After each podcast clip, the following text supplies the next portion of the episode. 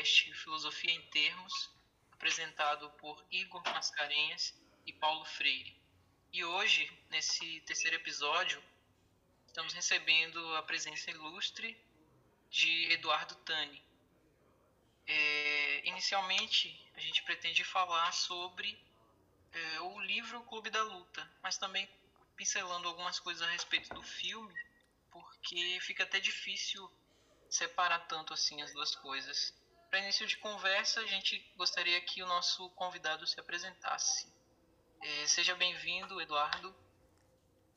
Opa, Pô, valeu pelo convite aí, galera. Uh, bom, meu nome é Eduardo, eu.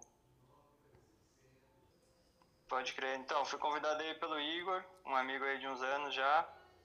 Eu não tenho nenhuma formação nem nada em filosofia, mas uh, gosto ainda do filme, mas já gostei muito mais do filme, do livro, a primeira vez que, que eu li por um tempo, assim, né?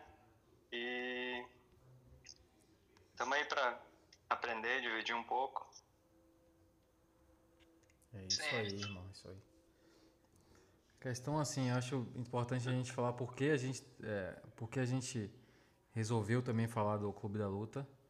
Eu acho que seria interessante a gente falar como você conheceu e como mudou, o que te atraiu também no, no, no livro né? e no filme. Como você veio conhecer o, o, o autor, Chuck Palahniuk, ou Palahniuk, Palahniuk, sei lá. Ninguém sabe pronunciar, né? Acho que. É. E, e é isso. Como é que, como é que você conheceu, Edu, o Clube da Luta? Você, você lembra? Você tem memória?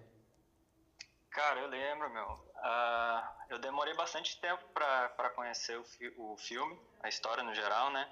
Lembro que a primeira vez que eu tive contato, assim, eu já tinha uns 20 e poucos anos, foi, foi até no meu aniversário, cara. Eu tava na casa de um amigo, e aí ligaram a TV de noite, assim, e tava dando um trecho, assim.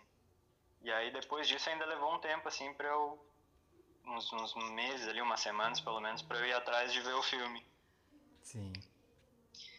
E eu lembro também que em seguida eu já fui atrás do livro. Uh, eu lembro que na época eu pirei bastante assim com, com o filme, né? Eu acho que por, por eu estar numa situação em que eu me identificava mais também com, com toda aquela história.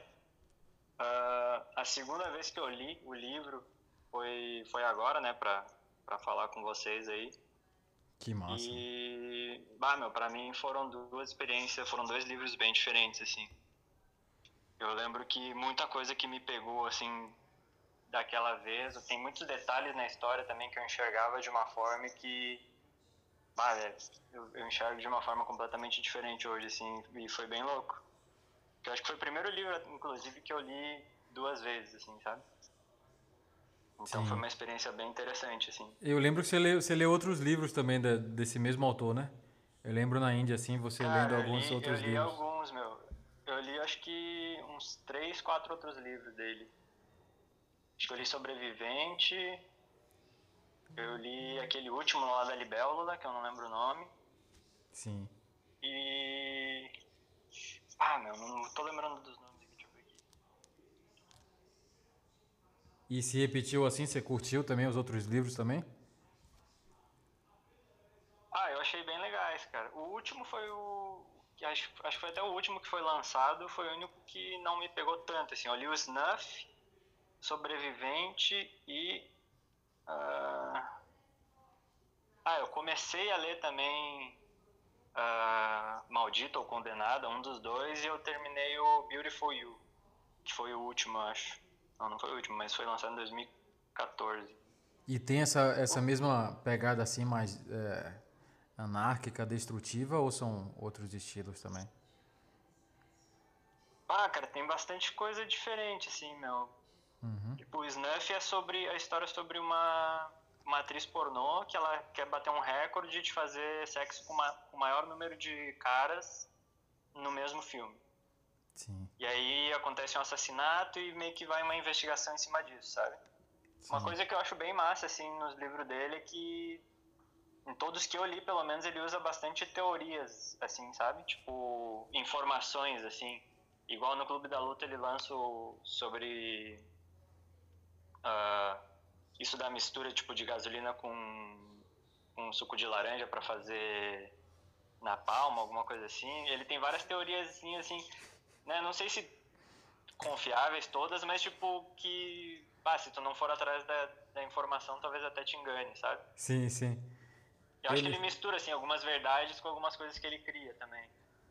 Isso é interessante. É, Edu, você mencionou uma coisa que me chamou bastante atenção, que foi o fato de você dizer que praticamente leu dois livros diferentes nas suas uhum. duas leituras do Clube da Luta, né? É, eu queria dizer que eu tive um pouco essa sensação também. E é, inicialmente quando eu li, foi até recente, né? foi em 2017, eu tive a sensação de é, ler um livro sobre anarquia, né? sobre é, revolta contra o Estado, contra a idade, contra o modo de vida. Porém, mais recentemente, quando eu li de novo, ano passado, eu tive é, uma leitura mais pro lado da identidade pessoal, que dizia respeito a quem é esse indivíduo que se narra uma história sobre ele, né? Quem é esse sujeito que é dividido em dois e que é, tenta fugir de todas essas amarras psicológicas, talvez é, incrustadas na pessoa que ele mesmo é. Então eu tive uma leitura bem radicalmente diferente assim nesses, nesses dois percursos. E aí você poderia comentar um pouco também sobre como é, que foram essas duas leituras suas, e foi algo próximo disso, e Igor também pode comentar algo a respeito. Uh, então, para mim, pegou bem o que tu falou, assim, de início, o lance da anarquia, da destruição, né, da autodestruição, porque eu acho que eu me encontrava também num... Eu, eu vivi uma vida que não fazia muito sentido, assim, né? Então criava essa revolta era tudo meio que né, parecia que tudo que se falava ali era meio que um tapa na cara, assim, sabe? De ou eram coisas que eu sentia, mas não não tinha visto em nenhum outro meio assim escancarado dessa forma, assim, sabe? Sim. E e eu lembro de fazer bastante sentido para mim, de meio que uh, enaltecer essa identidade do Tyler Durden, né? E e, tipo, mesmo em pequenas coisas, assim, quando ele vai no, no encontro lá dos, da galera com câncer e tudo mais, né? Eu lembro que da primeira vez que eu li, assim, eu entendia como. Uh, uh, tipo, como se ele só conseguisse se sentir bem lá porque ele via gente que estava em condições muito piores do que ele, né? E isso que fazia com que ele se sentisse melhor, assim, mas dessa vez que eu li, assim, já ficou bem mais claro, assim, que era meio que uma necessidade de, de ter um contato físico, assim, né? Porque tu vê a vida dele, tu vê que, cara, ele não tem ninguém, ele não tem nada. E tem esse lance, tipo, masculino também de, de não chorar, né? De chorar ser ser sinal de fraqueza e tudo mais, e lá ele vê tipo todos esses homens chorando e compartilhando coisas que tipo afeto, sabe? E eu acho que isso que meio que faz com que ele conseguisse chorar também, né? Tipo, tanta gente honesta que consegue botar tudo isso para fora e meio que meio que o ambiente te afeta também, né? Mas mas de uma forma geral, assim, que nem eu falei, eu tinha essa engrandecimento do Tyler Durden, né? E hoje eu já vejo vários problemas, assim, na forma como como ele apresenta soluções, assim. E, e tem isso também da, da, da, identidade que tu falou, né? Pra mim pegou muito forte também esse lance de... Uh, meu, a que ponto essa sociedade que a gente vive uh, nos faz chegar, sabe, a que ponto de loucura ela leva o ser humano, assim, um, seja com estresse de trabalho diário ou, ou a falta de, de, de sentido na vida, assim, sabe? De estar tá fazendo algo meio supérfluo. Bom, eu tinha mencionado que é, o Tyler ele aflora, ele surge a partir é, de frustrações, pelo menos foi uma leitura que eu tive, de frustrações do personagem com a própria vida dele, com o trabalho, com o uhum. fato de não ter feito grandes realizações e já está é, para lá dos 30, né? E por essa questão da repetitividade do, do, dia a dia do trabalho dele, por ser um trabalho que engana as pessoas, né? Toda aquela questão de que se valer a pena, é, eles cobrem o conserto, né? Se não valer, então eles deixam os carros, enfim, de qualquer jeito, é, sem segurança nenhuma. Então, tem toda essa questão, isso tudo aflora o Tyler no sentido de que ele surge enquanto tudo aquilo que o personagem gostaria de ser, mas não consegue ser.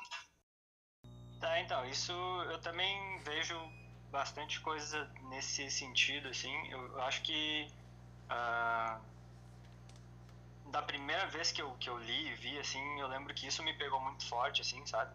Esse lance do, né, a crítica ao consumismo, de por que, que a gente tá fazendo tanta coisa, sabe? Tipo, tá, tá trabalhando um emprego que não gosta, fazendo um monte de coisas que não quer, que não precisa, para juntar uma grana para comprar coisas que a gente não precisa.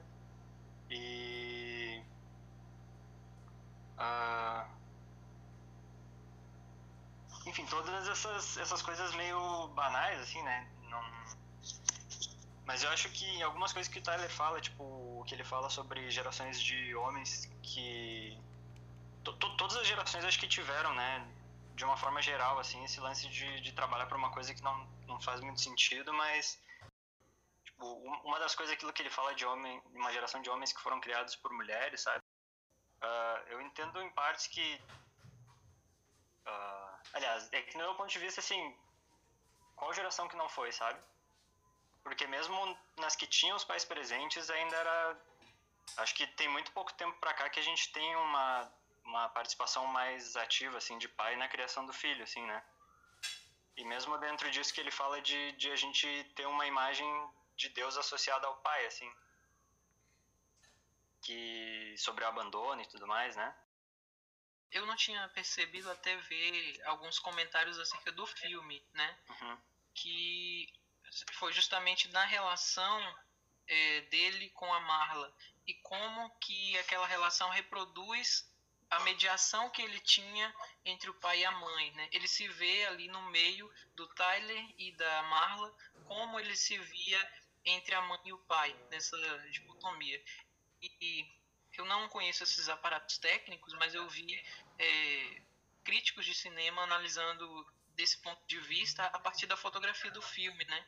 De que fotografia denunciava essa questão de ele estar tá no lado é, mais azul, mais cinzento, mais triste, digamos assim, apático, enquanto que o Tyler está nesse lado mais amarelo, mais vivo, enfim, que demanda é, aquilo que eu tinha falado anteriormente sobre ser o que ele gostaria de ser. Né? É uma frase que ele diz também que é uma frase até famosa assim que as coisas que você tem te tem você, né? As coisas que você possui te possuem. É um pouco Acabam dessa ideia você. aí. É o quê? Igor, é, isso que, que você mencionou lembra um pouco também aquela cena do carro, né? É, em que ele está tendo uma discussão ali e ele acaba deixando o carro seguir o curso, né? Como se estivesse deixando a vida levar ele. Se eles tivessem que morrer ali naquela estrada é, com uma batida, com um caminhão, morreriam, né? E estariam satisfeitos com isso. E o que, é que você achou do, do, do, do, livro comparado ao filme, Paulo? Você aí que... Você que leu é uma e, das e poucas obras que, que eu vejo para mim tanto faz, sabe? O, são bem fiéis, é. Eu acho o filme tão bom quanto o livro. Eu acho que são duas obras é, bem diferentes, num sentido de que uma tem esse aspecto visual, né? E eu não vi a perda do que muitas vezes se perde em adaptações. Essa perda eu não senti. Não teve nada no livro que eu veja e que eu veja lá no filme diga, bom, faltou isso, faltou aquilo. Não, eu acho que é, a, a, adaptação é maravilhosa. É um dos poucos que eu coloco assim, não dá para dizer qual é o melhor, né? Se a adaptação é melhor se o original é melhor. Ou então, eu pensava, eu pensava isso também, da primeira vez que eu, que eu vi, né, e, e, e li, assim, eu até achava que, tipo, bah, meu, é uma das poucas obras que talvez o filme seja até melhor, sabe? Mas é outra coisa também que quebrou um pouco pra mim, assim, uh, do, da comparação, assim, que eu até levou uns dias, assim, depois de terminar de ler e ver o filme para entender, assim, mas tem uma parada, assim, que o que mais me pegou, assim, de diferença, assim, pra dizer que, nossa, cara, no filme todas as coisas, todas as ideias, todas essas teorias, ideias que, que são ditas, né, sobre uh, as coisas, que nem o Igor falou, de as coisas que você possui acabam possuindo você, que você não é o seu dinheiro, você não é o seu, uh, seu emprego, você não é o seu todas essas coisas que, que, né, que, que me impactaram na primeira vez são todas ditas pelo Tyler. E o Sim. Protagonista, ele tá lá meio que como, sabe, alguém que não tem noção de nada e que tá absorvendo todas aquelas informações que tá vindo do Tyler junto com a gente, assim. E no livro já não, no livro é o narrador que nos fala todas essas coisas, sabe? Então, tu te conecta muito mais, assim, pelo menos eu me, me conecto muito mais com o narrador, assim, eu consigo entender mais a mente dele, assim, sabe? Tipo, ele não é uma pessoa que tá completamente perdida, que veio o Tyler e tá falando todas essas coisas para ele, mas é uma pessoa que já tem todas essas ideias dentro da cabeça dele e que agora ele tá vendo alguém tomar ações em todas essas coisas que ele já pensa, sabe? Então, isso foi uma parada que, nossa, para mim, eu achei o protagonista muito sem graça no filme dessa vez que eu vi. Uh, e isso também, tipo, meio que acaba causando uma impressão, tipo, glorifica demais a imagem do Tyler. E o final também, né? Que no final eles explodem todos os prédios e tudo mais, e no livro isso não acontece, né? Essa parte da, da explosão do, dos prédios de, de, de, cartões de crédito não, não tem, né? No, no, livro. É que não é nem. No livro, pelo que eu lembro, não era nem de cartões de crédito, mas ia ter, tipo, várias explosões em lugares chaves da cidade. Sim. E só que no final não acontece. E bah, no final também, na, nas últimas páginas ali, tem uma. Que a princípio dá a entender que ele está num, num hospício, né? Mas ele fala que ele teve uma conversa com Deus, assim. Que daí ele. que Deus pergunta para ele por que que. Uh, por que toda essa alta destruição, sabe? E ele fala, tipo, ah, vocês não são uh, a escória do mundo, vocês não são. E ele fala, não, a gente não é a escória do mundo, mas a gente não é, também não é nada especial. A gente simplesmente é, tá ligado? A gente simplesmente existe. Deus pega e fala, tipo, não, não é bem assim. E aí ele fala para Deus, ah, meu, tanto faz, cara, não dá para ensinar nada para Deus. eu achei muito boa essa parte. É uma crítica. Na real é, né? Tipo, é, é, meio isso assim, eu acho, sabe? Tipo, a gente simplesmente é, cara. E, e e o que o livro bate muito, acho que é em cima disso, assim, de, de que aquele personagem principal, ele meio que. E todo mundo, acho que muita gente busca, né, um, um sentido da sua existência, um sentido de estar tá aqui. E aí, quando, tipo, te dizem que o teu. O sentido de tu estar tá aqui é para tu trabalhar cinco dias por semana, oito horas por dia, para chegar em casa e poder encher tua casa de mobília, sabe? Encher uma casa que tu vai mal e mal passar duas horas por dia, três horas por dia, deixar com a tua cara para tu se sentir bem, é um lance vazio, sabe? E, e, é um lance que eu acho que às vezes, tipo, sei lá, tu pensa por tanto tempo que aquilo é uma coisa errada, mas tu veio reproduzindo todas essas coisas que tu achou errada por tanto tempo que tu não consegue sair desse padrão, né? E no meu ponto de vista, esse lance da identidade entrou aí, assim, que daí ele precisava de alguma outra forma, ele precisava ver uma outra pessoa ver, ver como se uma outra pessoa estivesse fazendo tudo aquelas coisas que ele queria fazer, porque ele não conseguia se imaginar fazendo tudo aquelas coisas, né? Ele cria esse personagem, tipo, então. É, porque imagina, cara, ele já tá com 30 anos, meu. Foram 30 anos seguindo uma receita de bolo que ele fala ali, que é de vai lá, estuda, termina os estudos, arranja um emprego, arranja uma promoção, compra uma casa, compra um carro, que né, a gente esquece de, acho que, pensar por conta própria. Então pensa, mas não consegue mais agir, né? Sim, a gente já conversou bastante até sobre, sobre esse tema aí. Mas não, não sempre com o Clube da Luta, mas esse é um tema que eu acho que o Clube da Luta dá assim um banquete para você conversar, porque dá muito, eu acho. Porque ele ele expõe esses pontos dentro do personagem e aquilo que o personagem sonha em ser, por isso que ele cria também esse alter ego, que são coisas que ele já sabe, mas são coisas que ele não tem coragem de fazer ou ele não tem coragem de se rebelar na frente das outras pessoas, porque simplesmente a carga talvez seja é, muito pesada, ou ele não vê nem possibilidade do, do personagem que ele compõe durante uma vida fazer as coisas que Tyler faz, né? Então ele cria Tyler e ali no final do filme é revelado pra gente. E... É, mas e... Diz. Foi mal, foi mal, aí. Não, eu ia falar que foi uma das coisas também que eu lembro quando eu conheci o, o, o filme, eu tinha ali, sei lá, 14 anos, eu não lembro como foi, mas eu lembro que foi um filme que não, não prestei muita atenção, o pessoal tava vendo ali, eu era bem mais gurizinho, assim, acho que meu pai tava vendo. E aí chegou o final, a parte que, que tem aquela cena lá que revela que na verdade ele é Tyler, né? E aquilo para mim, todo, eu entendi toda a crítica ao sistema, que já eram coisas que eu ali com 13, 14 anos já, já tinha alguma intuição do que estava do que estava sendo dito, mas não tinha é, não estava tão exposto, né? não tinha ainda nenhuma obra contra o sistema é, assim.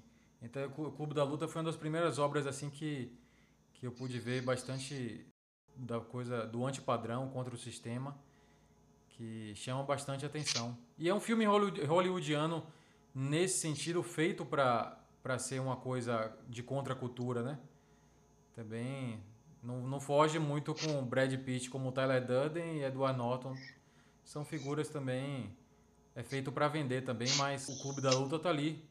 O livro tá ali também, né? Não deixa de ser uma, uma obra importante nesse pensamento. E curiosamente virou filme cult, né? Não foi um filme de tanto sucesso é, de bilheteria nem nada do tipo. Virou mais uma coisa é, de nicho, assim, de pessoas é, algumas pessoas que assistem né, e que reveem essa história é, acabou virando um pouco disso. E é, eu me lembrei de algo aqui, a partir do que Igor tinha falado anteriormente, é, que no pós-fácil do, do livro, quando você falou do clube da luta, né, a ideia do clube, no pós-fácil do livro tem algumas menções que o autor fala de clubes é, que estavam surgindo ali é, naquele contexto depois do lançamento do livro, né? Clubes de golfe, enfim, de outras coisas, só que disfarçados é, numa tentativa de construir uma espécie de clube da luta também. Eu achei uma coisa interessante de mencionar, assim, mas pensando que eu acho que é um pouco. É, eu encarei, primeira vez que eu li esse, esse pós-fácil, como uma, uma má compreensão do que seria um clube da luta, né? É, e não é literal. Pelo menos eu encarei o clube da luta não como uma coisa literal, mas como algo que diz respeito a uma dimensão metafórica de sublinhar aquilo que é, acaba gerando esse ciclo repetitivo e esse vazio no, no sujeito, no indivíduo. Então, é, não tão literal como um clube da luta, mas como eh, qualquer clube em que as pessoas negam uma realidade, uma situação a qual elas estão sujeitas é, no dia a dia, na dinâmica da sociedade. É, essa parte do final eu acho bem massa, velho. Que ele.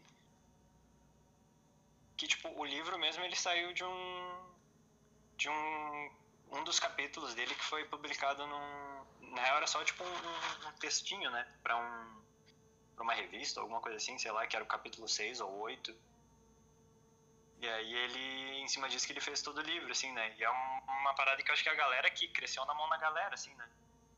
Que era uma coisinha pequena que a galera transformou numa coisa gigante, que aí todos os lugares, tipo, tá todo mundo falando de clube de não sei o que, clube de não sei o que, e ninguém sabe nem que existe um livro sobre, tá ligado?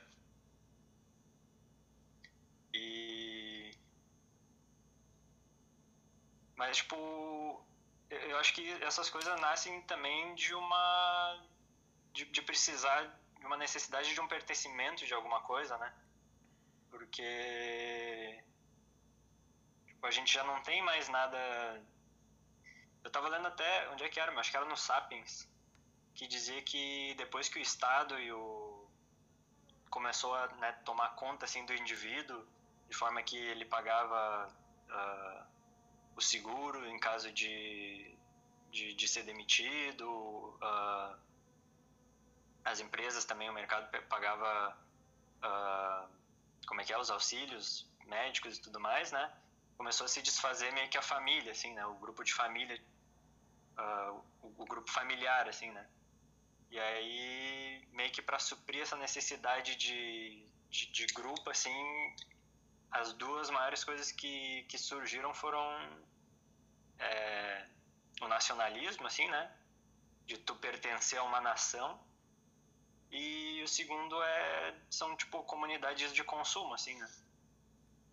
pessoas que quem consome futebol cria um grupo em cima disso e tudo mais. E aí o clube da luta meio que tapa esse buraco, assim, né? Só que de uma forma que, sei lá, pelo menos se diz no livro que dá um poder de volta às pessoas, né? É uma forma deles lidarem com esse vazio, porque até o personagem dizia, né, que depois no clube da luta, tipo, ele não se não se esquentava com nada mais, assim. Ele tinha as regras deles e as pessoas podiam respeitar ou não respeitar elas que, cara, depois de uma boa luta, tu não é, tu não se irrita com, com qualquer coisa assim, né? Sim. Eu acho que é, tem esse sentido de quando as pessoas. Ele, ele tira esse. Ideia do, do, do indivíduo se. que se torna uma, uma pessoa mimada, né? Que quer consumir e se tornar ali um, um mero consumidor para ele poder se tornar uma, um pertencente ao clube da luta e tentar mudar a, a própria situação da, da sociedade, trazendo um pouco mais de caos, né? E menos ordem. Essa ordem no sentido que ele vê, ele vê essa ordem no sentido inferior. Eu diria Tyler, né? Ele tira sarro o tempo todo com o personagem principal. Como ele diz ali no, no ônibus, a auto-melhora é masturbação, mas a autodestruição é alguma coisa a mais, né? Então ele tira sarro com esse aspecto narcisista dos, dessa ordem consumista que quer ser o tempo todo agraciada, agradada e como crianças mimadas, né? E ele, ele busca essa autodestruição, buscando uma libertação de, desse próprio indivíduo que se vê como como uma criatura que não que não é, que não, não é completa, né? Nunca vai ser completa. Então a partir da, da autodestruição você pode é, encontrar essa imperfeição pelos seus próprios métodos. É, tipo, tem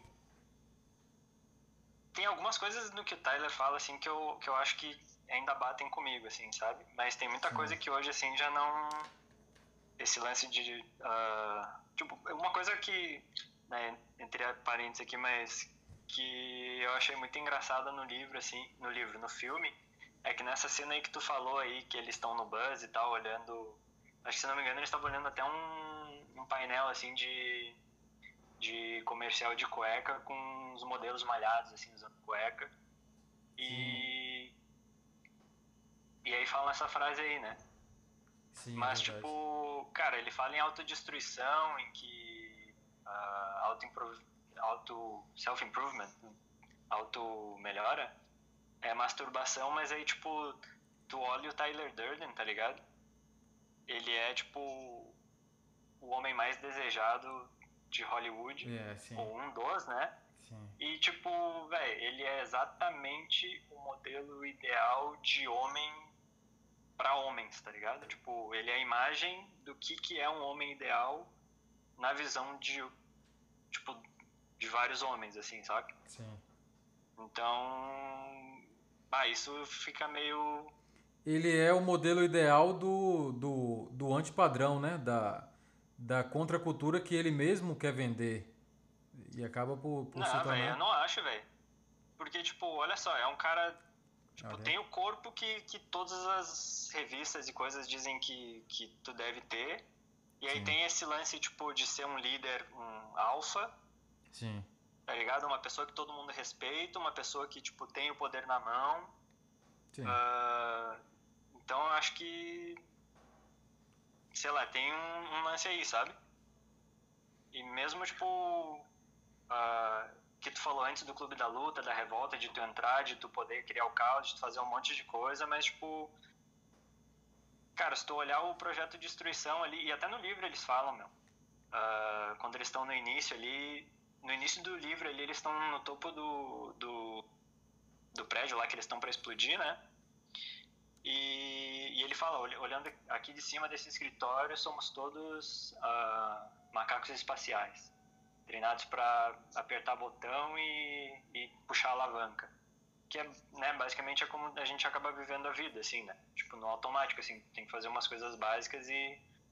E aí ele menciona, assim, que aqui, uh, no andar de baixo, todos os macacos espaciais estão, sei lá, jogando cadeiras pela janela e tudo mais. E no fim das contas, basicamente, tem esse discurso de libertação do Tyler, mas, tipo, velho, ele criou um exército de gente que Pensa igual a ele. Uh, precisa. Não, que nem pensa igual a ele, meu. Que talvez tenha uma ideia básica igual a dele, mas que, tipo assim. Porque o primeiro. A primeira uh, lei do projeto lá é não fazer perguntas, tá ligado? Sim.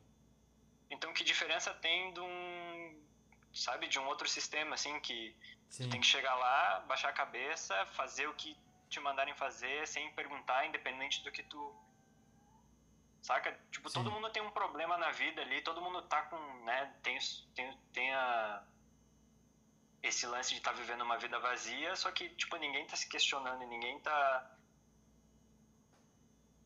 Sim. Saca? Eles só querem, tipo, eles querem uma resposta fácil, eles querem que alguém, tipo, ah, tá errado isso daqui que eu, eu tô, eu sei que tá errado, então me dá uma resposta, me dá um caminho novo para eu seguir, tipo, ninguém quer, saca, parar ninguém e, quer questionar, e ir atrás de um é, eles só querem uma resposta pro problema. Tipo, tá, essa minha vida tá errada? Tá, claramente tá errado, não tô feliz. Agora me mostra uma.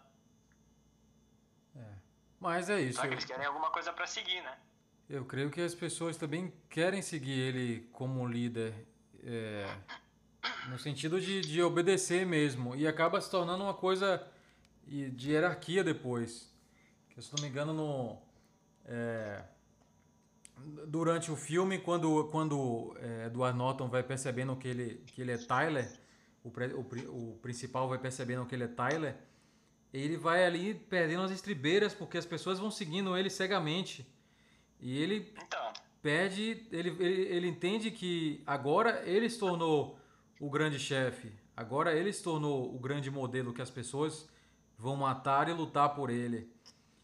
E ele entende que, eu acho que ele entende de certa maneira que ele chegou, ele perdeu o controle dessa, dessa direção e talvez ele comece a dar para trás ali, né? Que ele fala, não, Tyler, você tem que parar com esse projeto aqui. Ele já começa a ficar com medo ali.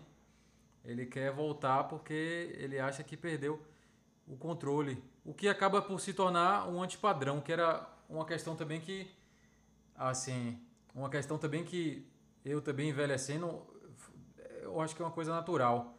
Quando a gente é adolescente, você tem um padrãozinho ali, da, como a gente vai falar, da, do Estado, do conservador, da, da sociedade, você cresce da religião. Depois você vê esse movimento, para quem se, se interessou eh, pela contracultura, pelo rock and roll, pela autodestruição e tudo que representa a contracultura do Ocidente, e influências eh, do Oriente também não, não distantes.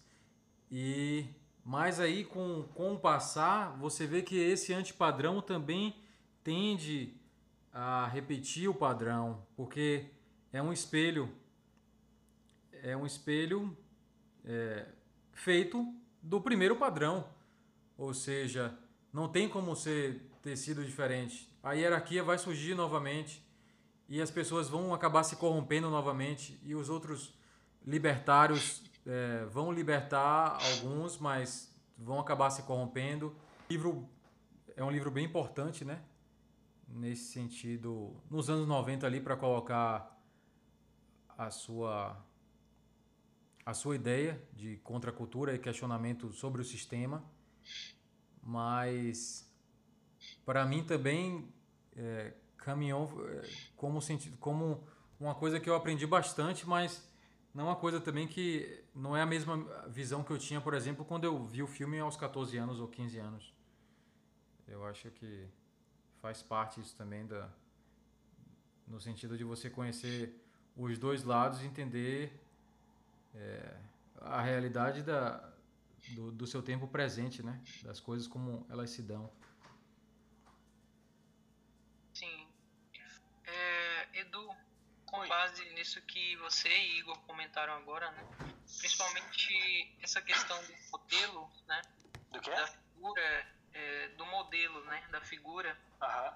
é, que aí estaria representada no filme, no caso, pelo Brad Pitt. Eu acho que tem, mas no, no livro já está alguma, alguma medida, se a gente prestar atenção em alguns termos. Por exemplo, é, o narrador, ele diz que à medida em que ele vai avançando na idade e que ele realiza certas coisas, ele chega é, pro pai dele e pergunta: e agora, o que, que eu faço?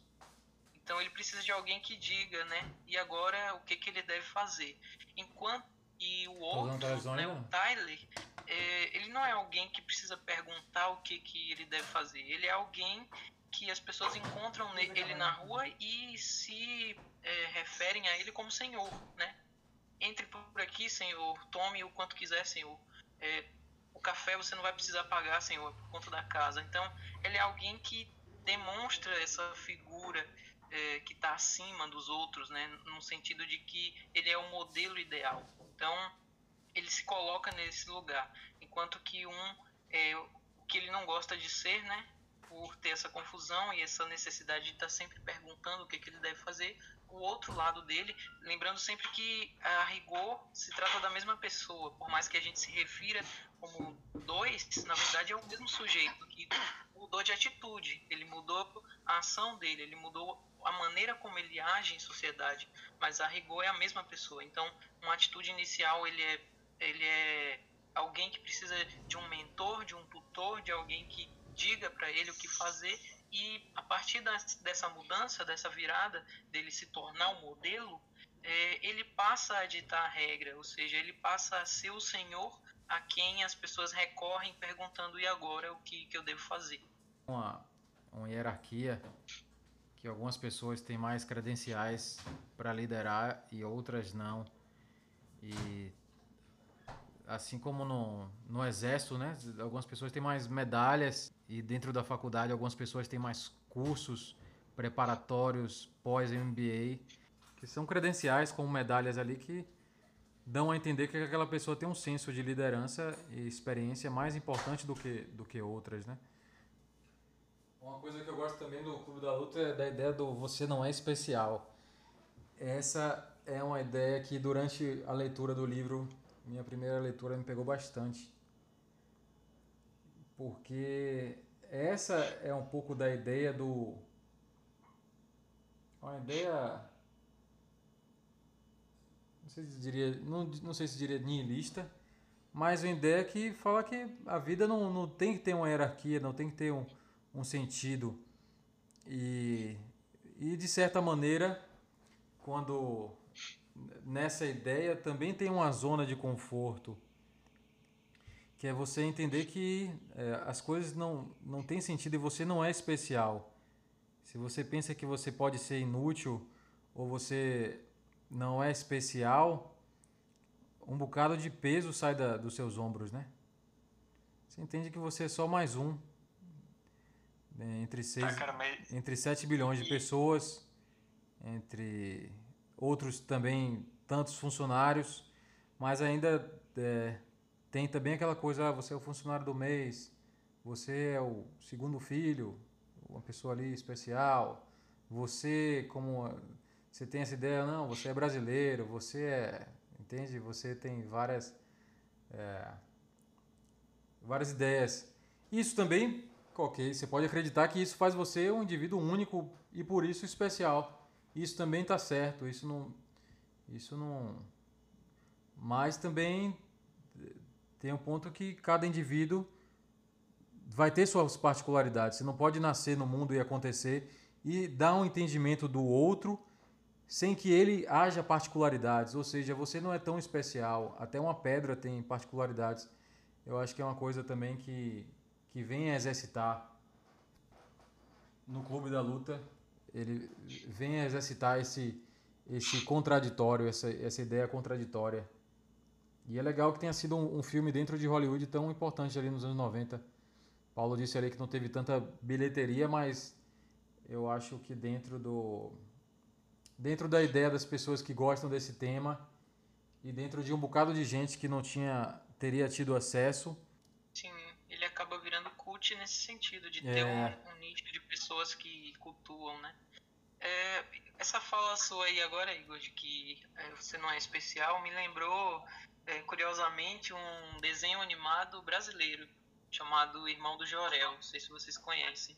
Tem um episódio em que o, o pai do irmão do Jorel está com ele é, numa espécie de parte, parque aquático, talvez, e aí tem é, um tubarão e um filhote de tubarão dentro é, de um aquário. Aí é, o pai do irmão do Jorel diz para ele o seguinte: Bom, são só é, animais irracionais, não se preocupe com eles. E enquanto isso, corta pro, pro tubarão falando pro filhote que é, são só humanos, né? Enfim, eles não têm consciência. É, fica essa coisa dúbia, né? De, depende do ponto de vista que você está falando. Então, é, uhum. do seu ponto de vista, você é alguém especial, mas é, e você é nesse sentido o narrador da sua história, é, você é o, o herói da história, digamos assim mas lembrando sempre que o outro é, que você toma como uma espécie de alguém secundário na sua história, né, ou mesmo Sim. um coadjuvante, na verdade, na perspectiva dele, ele é o herói, ele é o sujeito, o narrador da história, e você que é o coadjuvante. Tem essa questão é, que me remeteu lá ao desenho animado. Já para as indicações, né? Vocês trouxeram alguma indicação? Ah, velho. Indicação de? Pode ser. Não me, livro, não me falaram filme, nada. Série. Pô, eu ah. falasse da minha vida, assim, o que eu descobri depois do Clube da Luta. Eu. Pra mim, eu vinha pensando um bocado sobre isso. Eu depois descobri pessoas que, descob... que gostavam do Clube da Luta no colégio, gostavam de Dead Fish e gostavam de, da cena do, do hardcore no, ali daquela época. Foi uma, uma das razões que eu comecei a curtir rock também e comecei a, a, a querer tocar e aprender o um instrumento me trouxe um bocado de visão sobre anarquismo com, com Bakunin, lá quando eu tinha 18 anos, 19. E, e estudar um bocado de coisa também, da contracultura e consumir bastante coisa. Poder ter as duas ferramentas do padrão e antipadrão e poder criar a minha própria ideia de, de pensamento e não pensamento e, e, e pensar sobre o, que você quiser. Essa é, essas são minhas indicações aí do Clube da Luta. Massa. As indicações, elas vocês dão tipo qualquer coisa assim ou é relacionado ao tema? É o que você quiser, na verdade, né? Se você achar que tem alguma outra referência relacionada. Uh, ah, é que não. Tipo, não tem nada muito. São só coisinhas assim, né? Mas tem. Uh, lembrei agora, mas tem um filme que eu assisti. Acho que deve ter umas duas, três semanas que chama Minha Vida Sem Mim que é sobre uma guria que descobre que, que vai morrer. E aí, enfim, é, é o processo dela, né, de, de absorver tudo isso, assim. E tem uma, uh, tem uma frase que ela, que ela diz no livro, no filme, assim, que me pega bem forte também com, com um pouco da mensagem que o Clube da Luta traz, assim, que ela tá andando no, num supermercado, assim, observando a galera na volta. E. E ela diz que, tipo, cara, a gente é. lotam a nossa cara de produtos e comidas e. Né, uma série de coisas que a gente pode comprar pra gente esquecer que a gente um dia vai morrer. Porque se a gente se lembrar disso, a gente nunca iria aceitar essas coisas. Massa, massa. É, eu achei bem. Bem foda, assim. E, cara, de, no mais, assim, eu não consigo lembrar nada assim relacionado, cara, mas. Tem um filme que eu assisti ontem aqui que eu achei muito massa, que eu recomendo aí até pra vocês, se vocês não assistiram ainda, que é um, é um filme brasileiro até que chama Nós que aqui estamos, por vós esperamos. É meio que uma história com. É, é, é uma. Ah, eu não vou tentar explicar nada, velho. Mas se tiverem a chance aí, dá uma olhada que é bem, é bem da hora. Como é o nome do Sei. filme? É Nós que aqui estamos, por vós esperamos. Boa, boa. Bacana. É, eu pensei em várias coisas que eu poderia indicar aqui, mas eu quero indicar uma coisa bem simples. Pronto, agora acho que vai. É, eu tinha indicado o Mogli, né? um filme que ganhou duas versões, uma pela Netflix, outra pela Disney. E a versão da Netflix é mais sombria até, só que eu gostei mais da, da versão da Disney, que é um pouco mais é, alto astral, animada, com música, enfim, como é de se esperar geralmente dos filmes da Disney. E tem relação com aquilo que eu falei do ponto de vista, né? Que o Mogli, criado por lobos ali, entre o, o grupo dele, ele apesar de ser um filhote de homem, né? Um, um menino, ele é visto como um lobo e é criado para ser um lobo. Só que do ponto de vista dos outros animais, ele é um filhote de homem e o homem é, é um perigo para eles justamente por causa do fogo, né? E ali a definição que eles dão de homem no filme é um animal que lida com o fogo, que eles, eles chamam de flor vermelha, né? E a flor vermelha ela é destrutiva. Quando ela adentra a floresta, ela destrói tudo que está pela frente. Então tem essa perspectiva de que enquanto algo que é um artifício humano afasta uh, o ser humano uh, dos demais animais. Isso me chamou bastante atenção e eu acho que a versão da, da Disney, por mais que seja é, musical e alegre, tem esse, esse lado de vista pessimista de como o ser humano tem destruído a natureza. Eu acho que isso é, é bem mais interessante até do que simplesmente tornar um filme é, sombrio, como fez a Netflix, apesar de ser também uma boa versão. Então, a minha indicação vai para Vimog, a versão da Disney. Agradecer Edu pelo, pela presença. Enfim, a gente está em construção ainda e pretende. Massa, pô, valeu, man. Foi, foi uma experiência massa. Que bom, que bom, que bom, que gostou. Acho que o papo rendeu também, apesar de, dos intempéries que a gente passou aí pra. Aham, faz parte.